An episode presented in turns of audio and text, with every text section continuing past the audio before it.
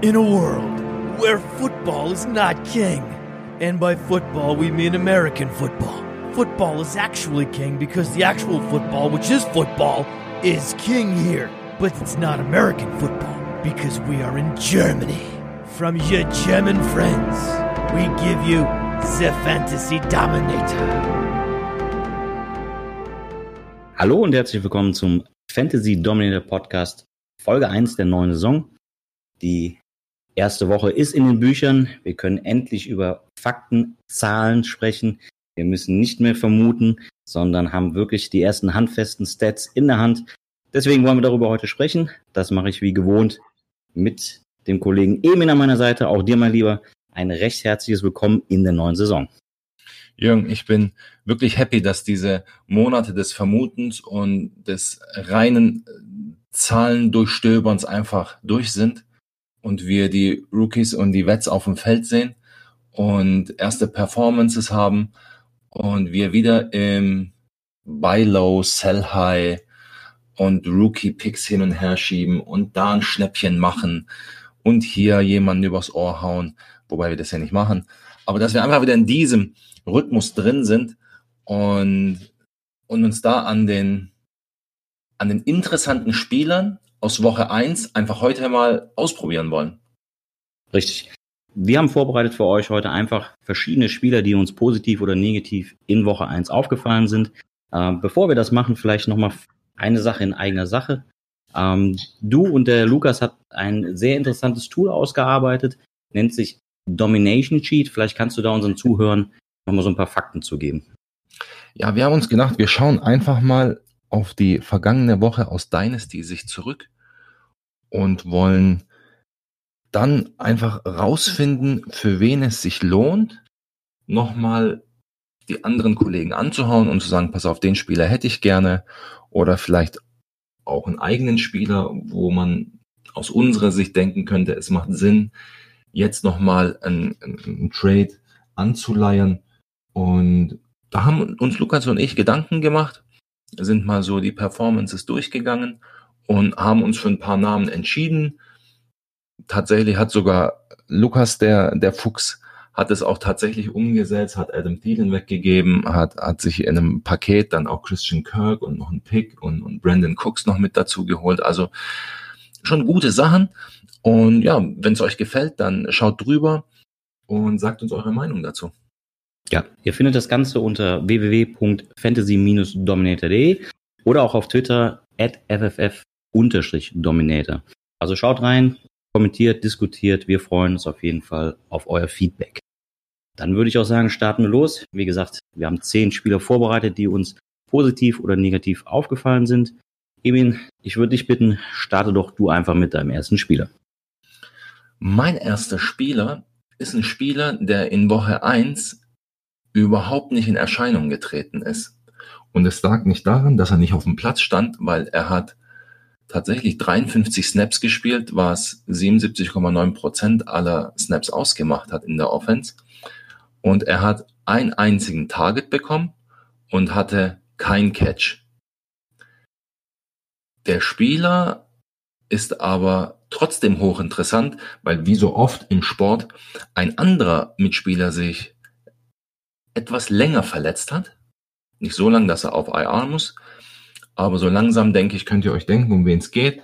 Ich spreche von McCall Hartman, dem Wide Receiver der Kansas City Chiefs, dem Rookie, der ja im August noch eine Rookie ADP von, von 19 hatte auf Dynasty League Football und eine Wide Receiver ADP von 56 hatte. Also 55 Wide Receiver gingen vor ihm.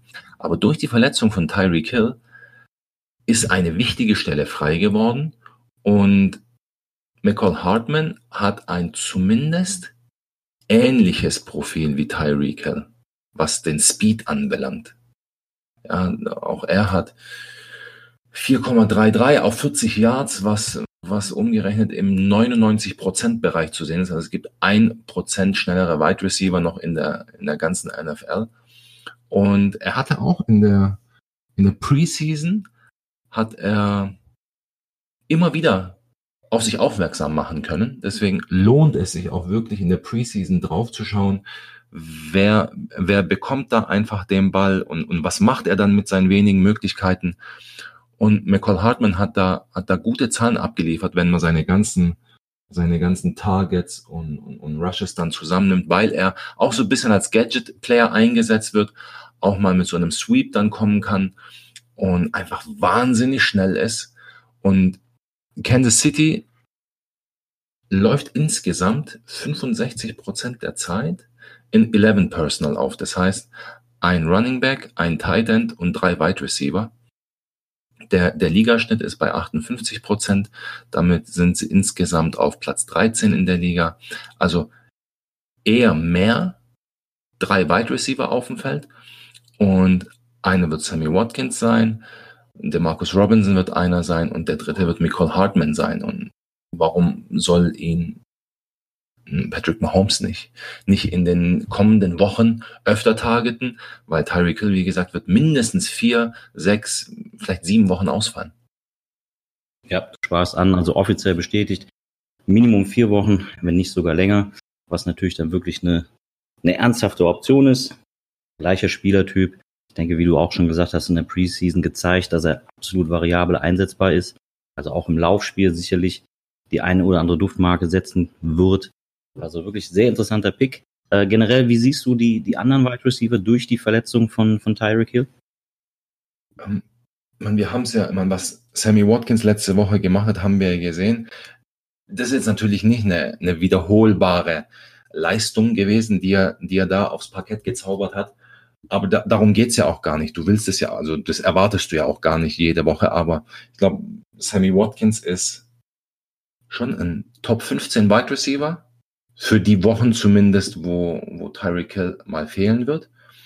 Und Michael Hartman wird einer sein und dann hat noch der Marcus Robinson, den vielleicht auch der eine oder andere noch, noch gar nicht kennt, weil er jetzt nicht so der, der Wide Receiver ist, der etwas ganz besonders kann oder in der Vergangenheit gemacht hat, der aber auch viel auf dem Platz stehen wird. Und wer, ja, man sagt ja immer, es ist, du brauchst erstmal Du brauchst erstmal die Rolle auf dem Platz, um dann überhaupt aus der Rolle dann die Punkte machen zu können.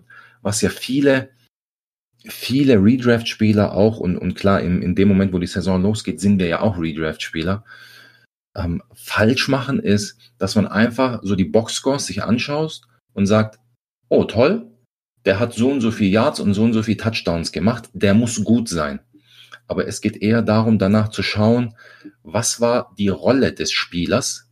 Und wenn einer knapp 80 Prozent der Zeit auf dem, auf dem Feld steht, dann, dann ist es eine gute Rolle. Und wenn Tyreek Hill wegfällt, dann, dann wird das vielleicht bei Michael Hartman noch mehr werden. Und, und das ist das, wonach wir suchen. Wir suchen nach, nach Rollen, denn aus dieser Rolle entsteht in der Zukunft dann einfach die Möglichkeit, Dinge auch vollbringen zu können. Und das ist das Entscheidende. Ja. Ein anderer Spieler, der mir da noch so ein bisschen äh, ins Gedächtnis kommt, ist Damien Williams, der vielleicht auch davon profitieren könnte.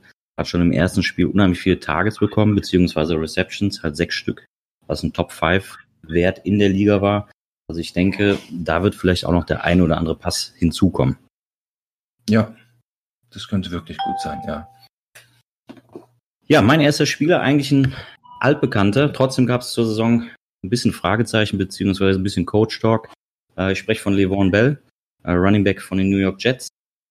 Wenn man sich so ein bisschen die Twitter-Gemeinde und alles im, in den letzten Monaten angeschaut hat, gerade in den letzten Wochen, dann hieß es immer, dass Ty Montgomery eine sehr, sehr große Rolle übernehmen wird. Dementsprechend ist er auch in seiner ADP sehr stark geklettert. Ja, und nach dem ersten Spieltag sieht es so aus, dass wir wieder mal mit Gewissheit sagen können, dass wir nicht auf Coach Stock einfach hören sollten. Ähm, wenn wir uns angucken, Limon Bell, 17 Rushing Attempts, Ty Montgomery 2, Snapshare, Limon Bell 100 Prozent, ja, 100 Prozent. Ähm, also er hat hier das Backfield komplett in seiner Hand, auch was die Targets anbelangt, neun Stück. Alle anderen äh, Running Backs null. Ja? Selbst an Ty Montgomery, der vielleicht diese Rolle einnehmen sollte, konnte null Receptions, null Targets. Also ihm gehört das Backfield da ganz, ganz allein. Äh, am Ende des Tages stehen dann auch für die Owner 23,2 Fantasy Points äh, zu Buche, was natürlich echt ein schönes Resultat ist. Ja, und ich wage zu behaupten, dass die Owner sich tatsächlich auf ähnliche Resultate die nächsten Wochen einstellen können, weil Leon Bell ist einfach die Nummer eins im Backfield. Wird sehr wahrscheinlich jetzt auch noch mehr Pässe bekommen, gehe ich mal von aus. Wir haben eben die Nachricht erhalten, dass Quincy Inunwa für den Rest der Saison ausfällt mit einer Neck Injury. Äh, von daher gehe ich davon aus, dass hier wieder ein paar extra Targets dazukommen. Auch in der Red Zone war er der alleinige Mann. Red Zone Touches drei, der Rest der Running Backs null. Also für mich positive Überraschung. Levon Bell ist wieder zurück, auch wenn es am Ende des Tages nur 60 Yards waren oder 32 Yards Reception äh, plus einen Touchdown. Ich denke einfach, wer diese Opportunity hat, 100% Snapshare, da kommen automatisch die Fantasy Points und Levon Bell ist gut genug, dass es hier Fantasy Points äh, die nächsten Wochen regnen wird.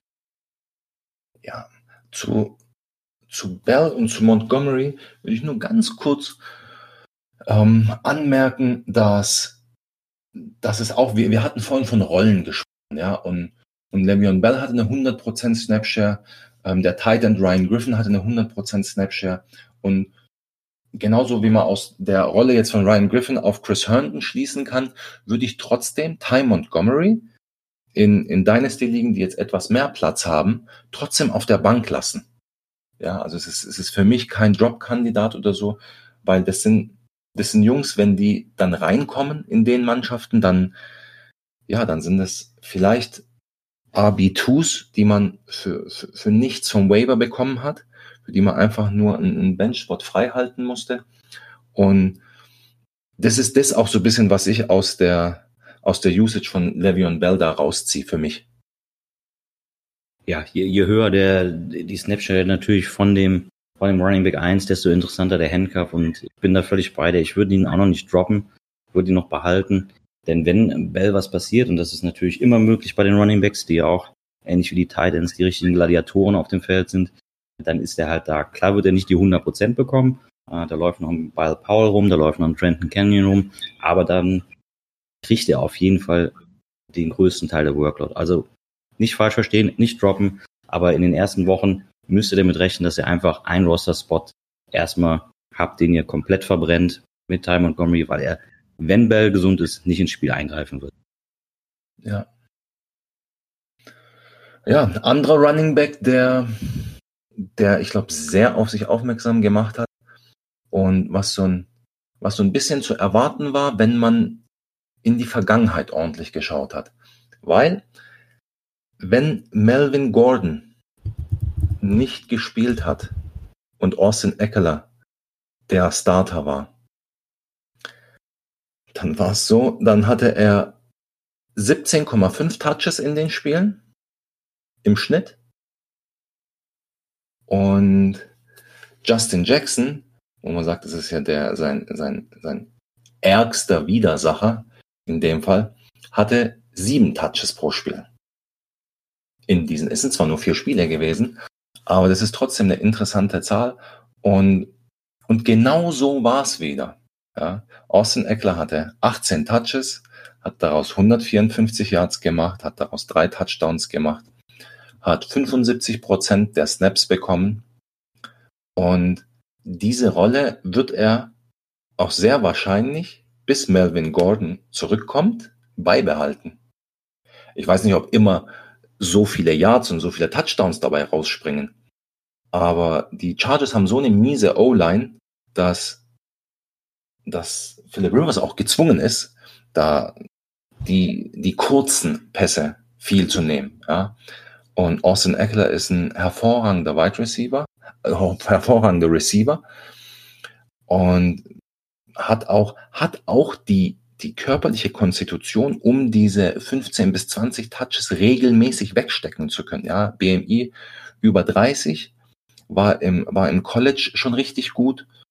Und was ich auch super interessant fand, ich habe mal geschaut, wie, wie es denn bei den Air Yards aus, ja, aussah. Ja. Air Yards sind, um das richtig einzuordnen, das sind, das sind Pässe, die in der, also ein Pass vom Quarterback zu seinem Receiver und man schaut einfach, wie viel Yards der Ball in der Luft ist. Und Austin Eckler hatte minus neun Air Yards. Das heißt, oftmals wird der Ball dann ja, für, für, er wird dann zwar angepasst, aber er wird noch angepasst, als er noch im Backfield ist, ja. Und aus diesen minus 9 Air Yards hat er 105 Yards after Catch gemacht. Das heißt, pro Catch hat er 17,5 Yards after Catch noch gemacht. Das ist, das ist Wahnsinn, ja. Und, aber das kann er halt machen, weil er, weil er wirklich verdammt schnell ist, weil er, weil er richtig beweglich ist mit einem, mit einem Agility Score im über 85 Prozent Bereich. Und ich denke, dass es so weitergehen wird. Und dass die Leute, die es ihm nicht zugetraut haben, sich jetzt wirklich darüber aufregen, dass sie nicht in Austin Eckler investiert haben, weil es geht jetzt noch mal sechs, sieben Wochen so weiter. Ja, sehe seh ich genauso. Ich denke, dass Austin Eckler da wirklich die Nummer eins im Backfield ist. Du hast eben gesagt, es werden viele kurze Pässe kommen. Äh, Eckler oder auch Henry sehe ich hier absolut als Favorit für diese Pässe. Und die beiden, beziehungsweise dann halt auch hier speziell Eckler, können halt auch extrem viel damit anfangen. Also sehr, sehr unwahrscheinlich, dass er bei euch noch irgendwo auf dem Waiver ist. Falls er noch da sein sollte, so schnell wie möglich picken, denn der Junge ist wirklich, wirklich Gold wert die nächsten Wochen.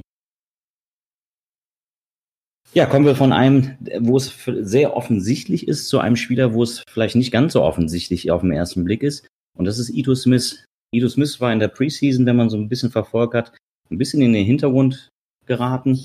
Ähm, ging auch darum, dass Devonta Freeman eine sehr, sehr starke Saison eingeräumt wird, dass er hier die absolute Nummer eins ist. Und es ging eigentlich eher so darum, wer ist so diese, ja, die zweite Nummer hinter, hinter Devonta Freeman. Ja, da war Ito Smith, da war Brian Hill und gerade Brian Hill hat halt in der Preseason gut abgeliefert. Ito Smith eher so unter ferner liefen, also er hat, ist ein bisschen vom Radar verschwunden. Ähm, wenn man sich jetzt allerdings die, die erste Woche so ein bisschen im Rückblick anguckt, dann muss man sagen, Devonta Freeman hat nicht abgeliefert und man kann vielleicht auch sagen, mal wieder nicht abgeliefert. Acht Carries. Ito Smith hat sechs Carries. Snapshare 50-50. Also hier ist überhaupt nichts zu sehen von, von einem klassischen RB1 bei Devonta Freeman. Ähm, Im im Receiving-Spiel leicht besser Devonta Freeman, hat immerhin vier Targets bekommen, aber der Outcome ist auch sehr, sehr schwach. Also er kommt am Ende des Tages auf 4,1 Fantasy Points, was wirklich nichts ist. Hingegen Ito Smith immerhin schon auf 5, ist natürlich nicht viel, aber es zeigt so ein bisschen die Tendenz, dass da auf jeden Fall ein Shared Backfield ist. Und Ito Smith wird sicherlich bei dem einen oder anderen noch auf dem Waiver Wire sein oder wird auch noch äh, günstig zu bekommen sein. Was auch interessant war, Freeman wieder gefumbled, auch nicht unbedingt positiv für ihn. Ito Smith kriegt die Red Zone Touches. Also von daher alles so ein bisschen in Richtung Ito Smith. Könnte ich mir vorstellen, dass er in den nächsten Wochen eine stärkere Rolle einnimmt. Auch weil Brian Hill, von dem wir eben gesprochen haben, nicht im Kader war. Ähm, da war äh, Barner der Running Back 3, von dem aber jetzt nicht wirklich viel zu erwarten ist. Also, wenn ihr einen freien Roster-Spots habt und einen Running Back sucht, für mich Ethos Smith absolut ein Kandidat, ihn zu adden. Wie gesagt, guckt auf den Waiver oder versucht irgendjemand äh, den Spieler noch abzuluxen, weil die Statistik sicherlich auf den ersten Blick nicht gut aussieht, aber man kann hier doch einiges erwarten. Also, ich muss dazu ganz ehrlich sagen, wenn einer von euch in der Liga spielt, in der Ito Smith noch auf dem Waiver ist, in der Dynasty-Liga, dann müsst ihr sicherlich aussteigen aus dieser Liga. Müsst ihr aus dieser Liga aussteigen. Also wenn es nicht gerade dann eine Vier-Mann-Liga so oder so ist, mit weiß ich, 22 Plätzen oder so, ähm, gäbe es keinen Grund, in dieser Liga weiterzuspielen. Ja, da müsstet ihr euch selbst mal hinterfragen und die kompletten anderen Mitspieler auch. Aber Spaß würde mir sowas persönlich nicht machen. Ähm, ich denke, dass Ito Smith ein, ein Second Rounder wert ist. Ich, ich denke, einen frühen Second Rounder, also ist es noch nicht, aber ein, ein mit Second Rounder ist es, ist es auf jeden Fall schon. Und es war wirklich, Jürgen, wie du es gesagt hast, völlig überraschend, dass es, dass es so eine Rollenverteilung war, die so in Richtung 55, 45 Prozent gegangen ist, weil wir doch schon gedacht haben, dass, dass Freeman wahrscheinlich so im, im Workhouse-Bereich, also 70 Prozent und drüber, abschließen wird. Aber das war nicht der Fall und, und, und das freut uns als Ito-Besitzer. Und dann nehmen wir das mit und, ja. und warten auf die nächsten Wochen. Ja, ich denke auch, auch mit der, mit seiner Historie an Verletzungen. Auch bei Freeman immer in so ein kleines Fragezeichen. Deswegen, wie du sagst, sicherlich nicht mehr auf dem Waiver. Aber versucht ihn mal zu ertraden. Ich denke, da gibt es gute Chancen. Äh, jemand, der nicht so tief drin ist, dem könnte sicherlich den guten Ido Smith ab, abluchsen. Spieler Nummer drei aus deiner Liste. Spieler Nummer drei bei mir. Ich habe mich für, für Michael Gallup entschieden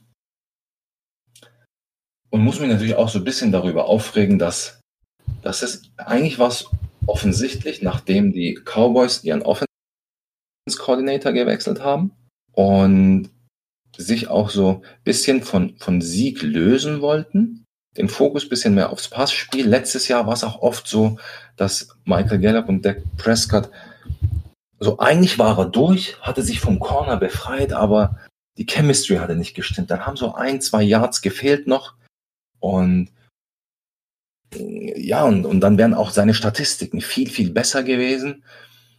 Jetzt Woche 1, 7 Targets, 7 Catches, 158 Yards.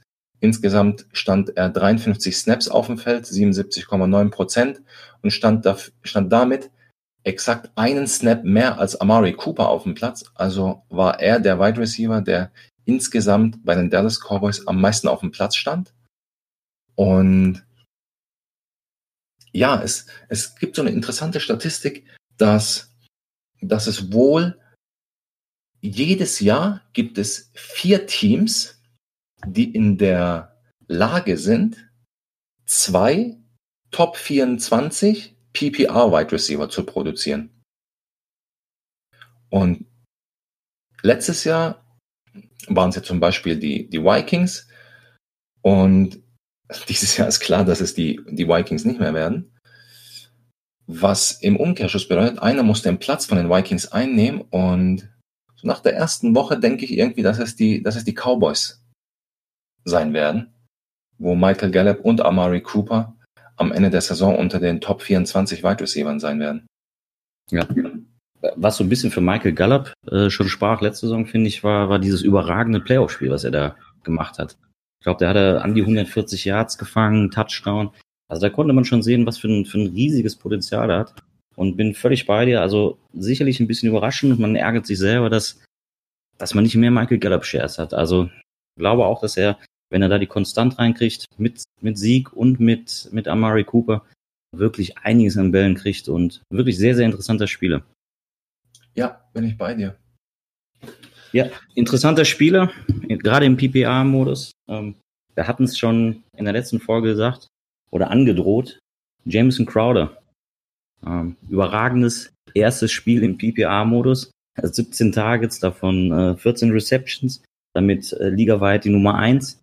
Ähm, natürlich keine, keine tiefen Targets, sondern wirklich diese Targets, die wir auch vorher gesagt haben, kurze, schnelle Pässe, was aber am Ende des Tages immerhin auf 24,3 Fantasy Points bringt. Da sich jetzt, wie wir eben schon gesagt haben, Inunva auch langfristig verletzt hat, werden da sicherlich noch ein oder andere Tage dazukommen. Auch wenn, glaube ich, die Jets ähm, Thomas verpflichtet haben, wenn ich es eben richtig gelesen habe. Hat seine Red Zone Targets bekommen, kein anderer Wide Receiver. Ähm, ist nicht der super sexy Pick, aber ein absolut verlässlicher Punktelieferant im PPA-Modus. Auch weil Robbie Anderson, das haben wir auch schon ein paar Mal erwähnt, ein brutales äh, Matchup hat, Cornerbacks anbelangt. Also viele Möglichkeiten hat Sam Darnold gar nicht den Ball irgendwo hinzuwerfen. Es wird jetzt Jameson Crowder sein, Bell und wie du eben sagtest, dann, dann hören, wenn er wieder zurückkommt. Aber ansonsten ist da halt auch nicht viel. Von daher, PPA-Modus, Jameson Crowder, überragend. Kurze Pässe, aber am Ende des Tages bedeuten kurze Pässe, Fantasy Points, Receptions. Also mein Junge aus der Woche 1, absolut bestätigt. Schön zu sehen. Absolutes Trade Target für mich persönlich. Ja, das Problem ist, dass man da jetzt natürlich eine Woche zu spät ist und wer im letzten Podcast da so ein bisschen auch reingehorcht hat, der hat da vielleicht nochmal einen finalen Angriff unternommen und wenn er erfolgreich war, dann, dann hat er sich gefreut. Was, bei den Jets fällt auf, dass sie eigentlich ähnlich so wie die Rams letztes Jahr immer mit derselben Aufstellung aufs Feld kommen. Ja, immer drei Wide Receiver Sets, und äh, Crowder, Inunwa und Anderson hatten alle über 90 Prozent Snaps auf dem Platz. Und dann gibt's einen, einen Running Back mit Bell und dann noch einen Tight End, der 100 Prozent der Zeit auf dem Platz steht. Also da ist die Rollenverteilung immer klar und, und Crowder ist der Slot Receiver. Und ja, Sam Darnold wirft gerne kurz. Crowder und, und, und Bell haben mehr Targets als alle anderen Spieler zusammen. Und es wird sich, glaube ich, nicht großartig die ersten Wochen ändern, solange Robbie Anderson gegen einen Top-Cornerback nach dem anderen spielt. Nee. Und auch, auch was hier wieder ersichtlich ist, er macht halt die Yards after Catch. Auch jetzt im ersten Spiel schon wieder fast 70, was Top 5 Wert in der Liga ist. Also er macht dann halt was aus diesen kurzen Dingern.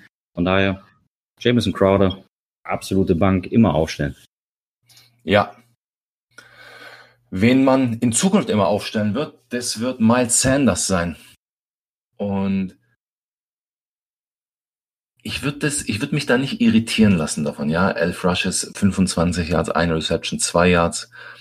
Aber er hatte 36 Snaps, was 48 Prozent entspricht, womit er die klare Nummer eins im Team war. Und das als Rookie im ersten Spiel, wo man immer davon ausging, ja, in, in Philly will man ein, ja, ein Komitee aufbauen, aber ich glaube nicht, dass man wirklich ein Komitee aufbauen will. Klar, diese, diese 100% Le'Veon Bell Rolle wird es nicht werden, aber die muss es auch gar nicht werden. Und es ist auch in Ordnung, dass, dass Jordan Howard seine Rolle hat und dass Darren Sprout seine Rolle hat. Aber was ich sehr, sehr interessant fand, war eine, eine Statistik von Running Backs, die zwei oder mehr Red Zone Carries hatten. Also Red Zone innerhalb der 20-Yard-Linie. Und Miles Sanders ist der gewesen, der hatte zwei Carries innerhalb der 5-Yard-Linie sogar. Also er wird auch, auch im, im, im interessantesten Bereich, ja, inside der 5-Yard-Linie, wird er genutzt, wird ihm vertraut und wo man ja eigentlich denken könnte, alles klar, das ist klassischer Jordan Howard Bereich. Aber so ist es halt nicht, weil wenn Jordan Howard auf dem Platz steht, weißt du ganz genau, alles klar, jetzt kommt ein Run durch die Mitte. Und wenn Miles Sanders auf dem Platz steht, kann halt alles sein.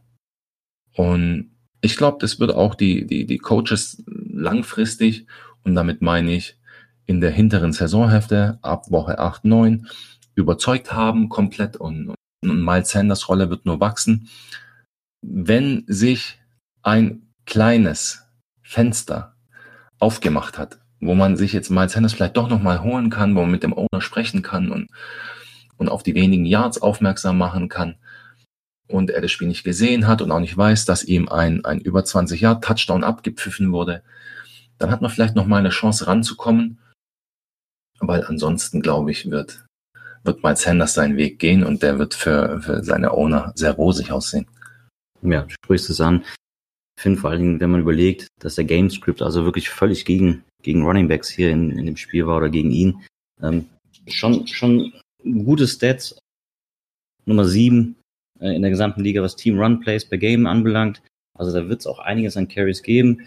Wir haben vermutet, dass am Anfang noch ein gesplittetes Backfield gibt. Das gibt es hier auch noch. Darren Sproles ja auch nochmal freundlich mit, aber ganz klar, die Zukunft gehört nur diesen jungen Mann. Und wie Emil es sagt, wenn ihr die Chance habt, ihn noch zu holen, holt ihn euch. Running Back 1 Production sind hier vorprogrammiert. Also wirklich, Talent bringt er auf den Platz. Die Goal-Line Carries gehen auch schon in ihn. Also wenn man tief in die, in die, in die Zahlen reinguckt, dann sieht man es. Vielleicht sieht der ein oder andere bei euch in der Liga es nicht. Also holt ihn euch absolut der Running Back, der auf eurer Liste stehen sollte. Ja, wen hast denn du noch? Ja, ich habe tatsächlich auch noch einen Running Back, der auch auf der Liste stehen sollte.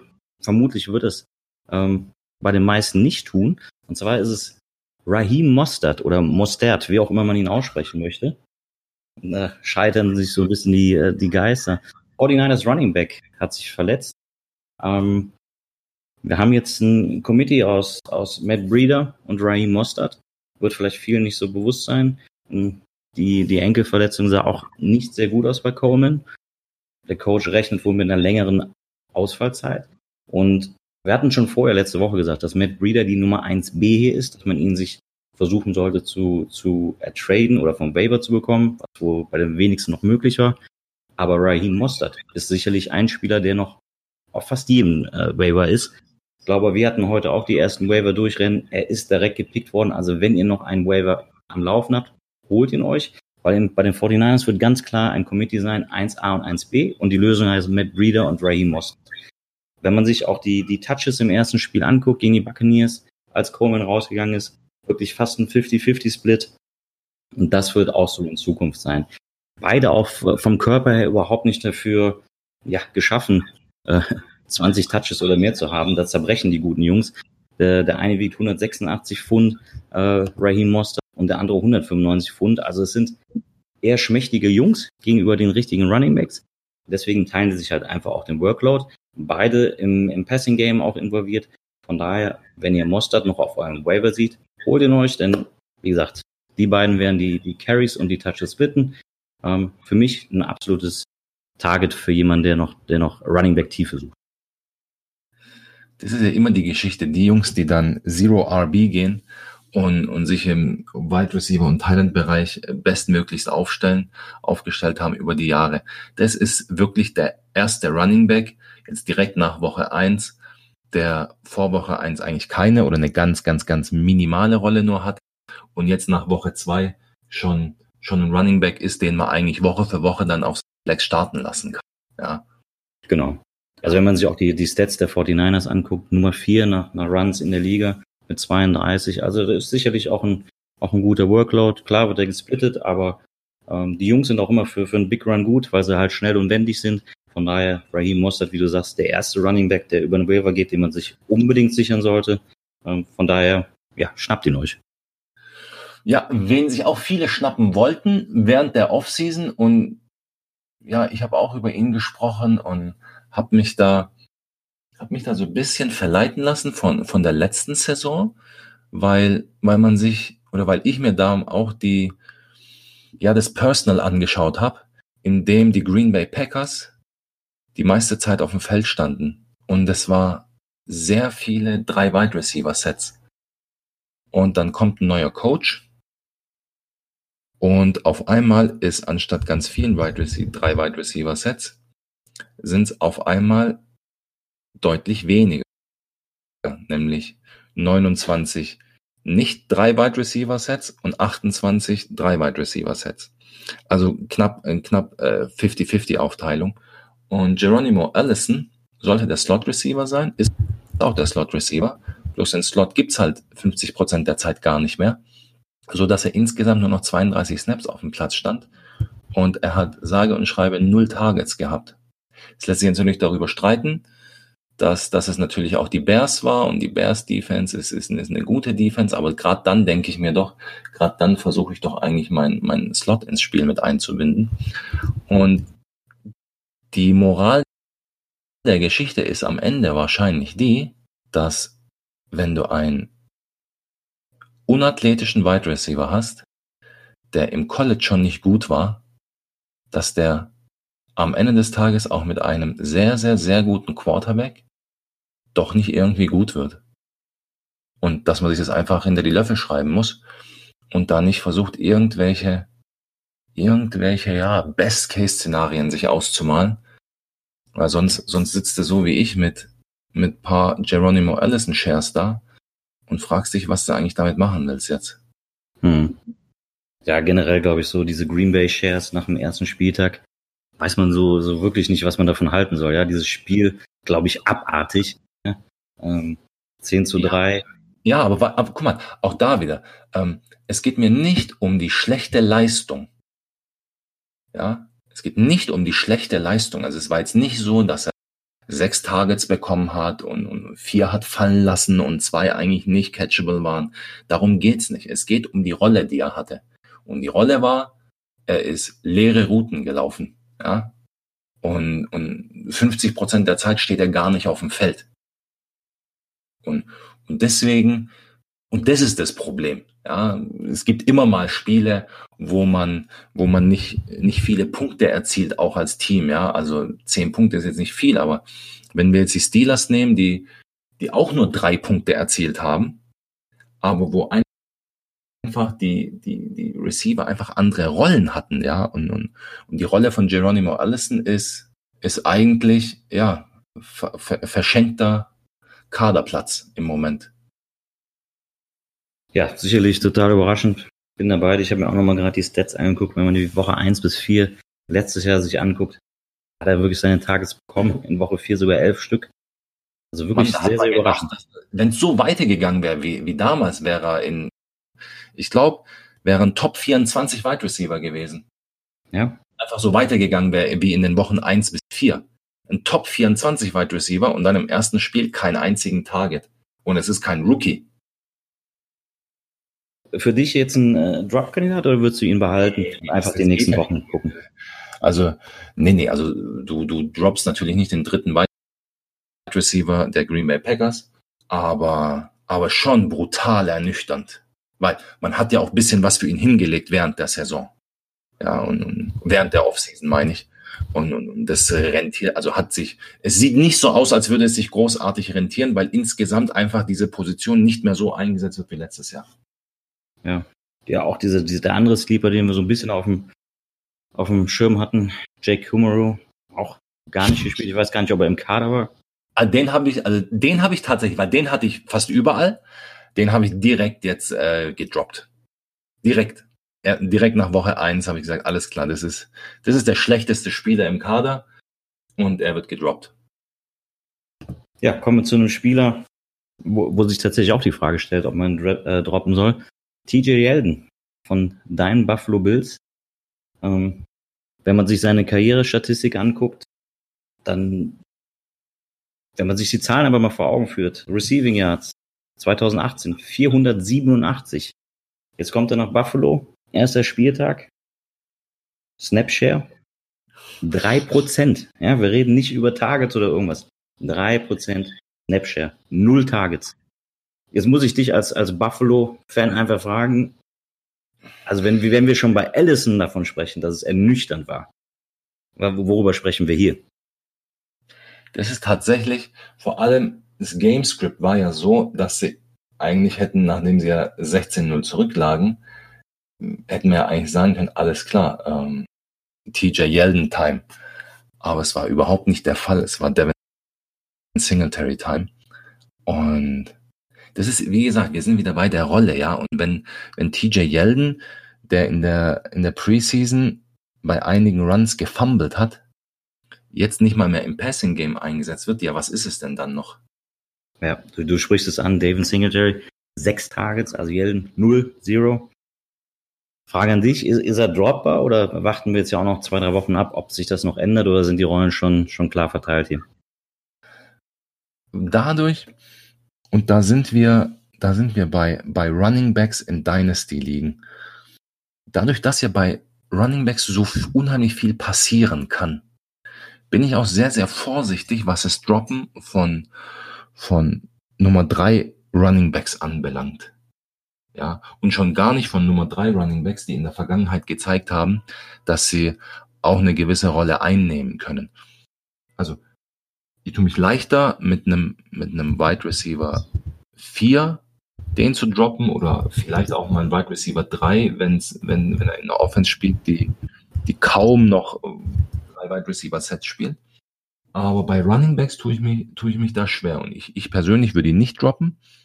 Aber ich habe ihn auch, ich habe auch gesehen, dass in ein, zwei Ligen er gedroppt wurde und ich aber nicht genügend Platz hatte und, und, und da auch nicht holen konnte. Also bei Running Backs muss man da vorsichtiger einfach sein mit dem Droppen, weil es ist wie gesagt eine Verletzung, bupp, und schon, schon bist du drin und, und hast viele Möglichkeiten, bekommst viel Opportunity und das ist es, was wir, was wir suchen. Ja, ich meine, sein Vertrag, wenn man ihn sich nochmal anguckt, kann auch nach der Saison gecuttet werden hätte jetzt gedacht, vielleicht auch in, im Vorzug auf die neue Saison, dass dann vielleicht Frank Gore weg ist, dann die Rollen klarer verteilt sind, Singletary, vielleicht Running Back oder man holt noch jemanden dazu und Jelden dann der Passempfänger. Aber auch selbst das erscheint ja da doch so ein bisschen, bisschen fraglich. Ja, die, also die Kollegen wissen ja auch, dass 2020 viele gute Running Backs da reinkommen und warum, ja, warum nicht nächstes Jahr, dass die Bills zwei Running Backs draften diese dann über, und dann haben sie ein, ein Back-Trio, was sie über, über drei, vier Jahre dann beisammen haben. Und vielleicht investieren sie sogar richtig viel und, und, und picken einen in der ersten Runde. Und dann hätten sie noch, noch die 50-Option. Also, ja, also Bills sind ein, ein, ein Backfield, wo, wo ich außer Devin Singletary die, die Finger davon lassen würde und für keinen anderen irgendwie bewusste Aktion unternehmen würde. Ja. Vielleicht noch zur Erklärung, warum sprechen wir über so einen TJ Jelden, ist einfach der Hintergrund im PPA-Format sind halt diese, diese Receiving Running Backs unheimlich interessant. Vier, fünf Receptions und man hat halt schon seine Punkte für die, für die Flex-Position. Ähm, deswegen ein bisschen schade. würdest du, wenn wir jetzt über drei, vier Spieler sprechen, ich nenne dir drei, vier Spieler und du sagst mir, welchen du nehmen würdest. Wir sprechen also über Jelden, dann über Dare und jetzt sagst du mir wieder den Nachnamen. Uh, Ogunbowale. Dontre Hilliard oder Rex Burkett. Welcher von den vier Receiving Running Backs wäre deine Wahl? Um, ähm, meine Wahl wäre, wäre, ähm, und jetzt ist klar, auf wen ich hinaus will, wäre Dare. Weil er von, also die Sache mit den New England Running Backs ist die, du weißt nie, wer, also das, das weißt du vom Spieltag nicht, wer welche Rolle hat. Ja, Damon Harris war jetzt auf einmal ähm, inactive und Sony Michel hat nichts auf die Platte bekommen und Rex Burkhead war, sah so aus, als wäre er der Starter schon seit eh und je gewesen. Ja, ja hat er echt gute Zahlen abgerissen im, im PPA-Format, ne? super, ja, und, und, und viele haben gedacht, äh, Rex Burkett wird gecuttet, ja, weil, ja, weil ja. die, die Patriots auf einmal so viele Running Backs hatten. Also von den Patriots würde ich den günstigsten nehmen, das ist Rex Burkett, aber es geht ja auch so ein bisschen um das Upside und, und das Upside ist bei Yeldon ist es nicht da, bei, bei Burkett ist es nicht da. Wer war der vierte außer Darry noch? Äh, Dontre Hilliard. Dontre Brown. Hilliard ist, ja, ist, ist klar, ist der, ist zwar Nummer zwei Running Back bei den Browns, aber auch da ist ja ganz klar, Nick Chubb ist vor ihm und, und da, da, denkt man nicht mal dran. Dazu muss erstmal Nick Chubb was passieren. Aber bei einem Bucks ist es nicht so. Ähm, Dare hat seine, seine Rolle als Receiving Back sicher. Und das kann schnell gehen, ja. Dann bekommst du halt auch mal zwei, drei Rushes und, und wenn du dich da gut anstellst, dann stehst du halt auf einmal länger auf dem Platz. Und je länger du auf dem Platz stehst, umso, umso höher ist die Wahrscheinlichkeit, dass du rauskommst und dass du einen Breakout haben kannst. Und ich glaube, dass sich irgendwann mal Peyton Bauer einfach verabschiedet und dann ist es eine Ronald Jones, Dare Ogunbowale Geschichte und dann setzt sich hoffentlich Dare durch. Ja, sicherlich der Receiver mit den besten Händen. Die anderen beiden doch stark limitiert. Und was das so in Fantasy Points ausmacht, ich meine, der Gute hat jetzt mal gerade vier Receptions gehabt, aber am Ende des Tages sind wir trotzdem bei fast acht Fantasy-Punkten. Ähm, leicht verdient, also auch wenn ihr da in der tiefen Dynasty-Liga spielt, absolut sinnig, sich den Guten zu holen. Haben wir noch ein Spiel oder sind wir soweit durch? Ich glaube, wir sind für, für heute durch. Und ja, wir, wir wollten ganz bewusst jetzt nicht so dieses 32 äh, Mannschaften haben gespielt, 16 Spiele, wir gehen jedes Spiel einfach durch, sondern die Arbeit haben, äh, haben wir im Vorfeld gemacht, dass wir gesagt haben, alles klar, pass auf, wer sind die interessanten Spieler? Und es gibt auch sicherlich noch andere interessante Spieler, die wir, die wir vielleicht auch bewusst nochmal außen vor gelassen haben, um da auch einfach nochmal zu warten, was tut sich in Woche zwei. Aber wir denken, dass es so ein ja, ein gutes Format ist, wo man einfach sich über bestimmte Spiele austauscht und, und, und ihr damit auch wirklich was anfangen könnt. Genau, und nebenbei nochmal zu erwähnen, es gibt das Domination Sheet auf Twitter oder auf unserer äh, Facebook-Seite und auch auf der Internetseite. Einfach checken, da findet ihr noch zusätzliche äh, Spieler, über die wir heute nicht gesprochen haben. Ansonsten von meiner Seite, Emin, vielen Dank wieder für deine Ratschläge, deine Tipps. Ich freue mich wieder auf nächste Woche und sage einfach Goodbye. Goodbye, ciao und bis nächste Woche.